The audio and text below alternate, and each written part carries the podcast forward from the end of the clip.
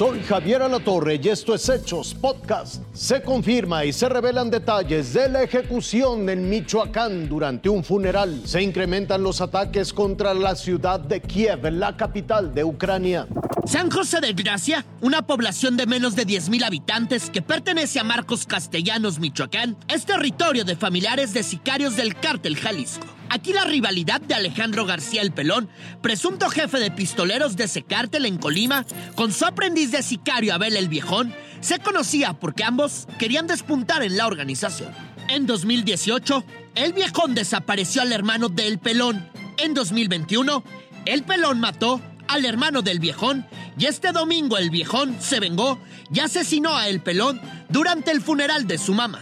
Reportes de inteligencia arrojan que el pelón, pese a que estaba amenazado, arribó con 15 sicarios el domingo a las 15 horas. Llegan al velorio y la misma familia le cuestiona la llegada porque sabían las amenazas que tenía. Y no obstante esto, refiere Alejandro que ya tenía permiso, entre comillas, para poder presentarse al velorio. Media hora después, pistoleros del viejón llegan para desarmar a los sicarios del pelón y este le marca para pedir clemencia. Y Alejandro N. se acerca pidiéndoles que no accionen contra terceros y tratando de disuadir la comisión de algún ilícito. Sin embargo, según refieren testigos, es el propio Abel N. quien dispara contra Alejandro N., privándolo de la vida. Enseguida, una refriega.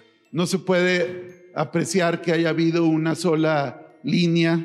Al estar los sicarios, al haber el fuego, empezaron a disparar. Esta noche el gobierno federal no sabe cuántas personas fallecieron en ese tiroteo porque los sicarios del viejón se llevaron los cuerpos. También el gobierno ha dicho que la policía municipal nunca alertó de lo ocurrido. La alcaldía ha respondido que le avisó a la policía de Michoacán 45 minutos después de que se enteró que no acordonó la zona porque solamente tenía seis policías municipales cerca a esas calles donde se realizaba el funeral. Por estos hechos, el gobierno federal ha decidido enviar a más elementos de la Guardia Nacional. La decisión se ha tomado aquí en estas oficinas de la Guardia Nacional para que en todo Michoacán sumen 2.000 elementos desplegados, 2.000 elementos de las fuerzas federales. Y lo cierto, Javier, es que se complica la investigación porque las cámaras de seguridad las descompuso el cártel Jalisco Nueva Generación después de lo ocurrido y porque la escena del tiroteo fue limpiada también.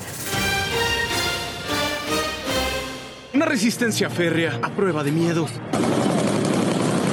Esa es la que han encontrado los rusos en Ucrania. Gracias a ella, la colosal diferencia entre ambos ejércitos y el número de efectivos que cada uno ha puesto en el campo de batalla se ha reducido hasta niveles increíbles. Las heridas son visibles en la infraestructura ucraniana. La cantidad de pérdidas humanas aún se mantiene en el limbo. La ONU asegura que el número de bajas civiles ya supera las 130, pero también acepta que la cifra real puede estar oculta bajo los escombros. Desde Kiev, el presidente Volodymyr Zelensky volvió a pedir ayuda, específicamente que la Unión Europea acepte a su nación en el bloque. Sabe que la resistencia de la gente puede entorpecer el avance ruso, pero no detenerlo. Las primeras cinco horas del diálogo entre las delegaciones rusas y ucranianas no lograron dar un paso firme. Por eso este miércoles ambas representaciones volverán a verse de frente. Moscú asegura que Kiev es manipulado por Occidente y que ya intenta comprar armas nucleares. También responsabiliza a los gigantes tecnológicos de una clara incitación a la guerra. Kiev responde que Moscú no tiene intereses reales en un cese al fuego. Y mientras el diálogo no avanza, el daño sí que lo hace. La ciudad de Kharkiv, la segunda más importante del país, fue atacada con misiles. Lo mismo le ocurrió a la torre de televisión en Kiev. Imágenes satelitales mostraron el avance de un convoy ruso de más de 60 kilómetros de largo. En 150 horas de conflicto, el éxodo de ucranianos ya supera los 600 mil. El desenlace del conflicto no parece cercano. Y a estas alturas, además de los daños locales y las irremediables pérdidas humanas, los ataques entre rusos y ucranianos ya tienen consecuencias internacionales. Entre ellas, la amenaza al suministro mundial de alimentos. Raciel Cruz Salazar, Fuerza Informativa Azteca.